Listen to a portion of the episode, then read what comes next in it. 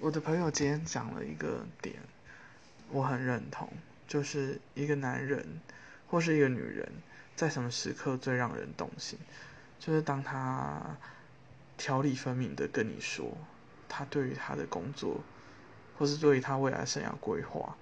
具体是什么，然后他的兴趣是什么，然后他真的去做什么什么什么什么，他觉得这个领域应该要怎么样怎么样改变，反正就是我就是一个大失控就对了。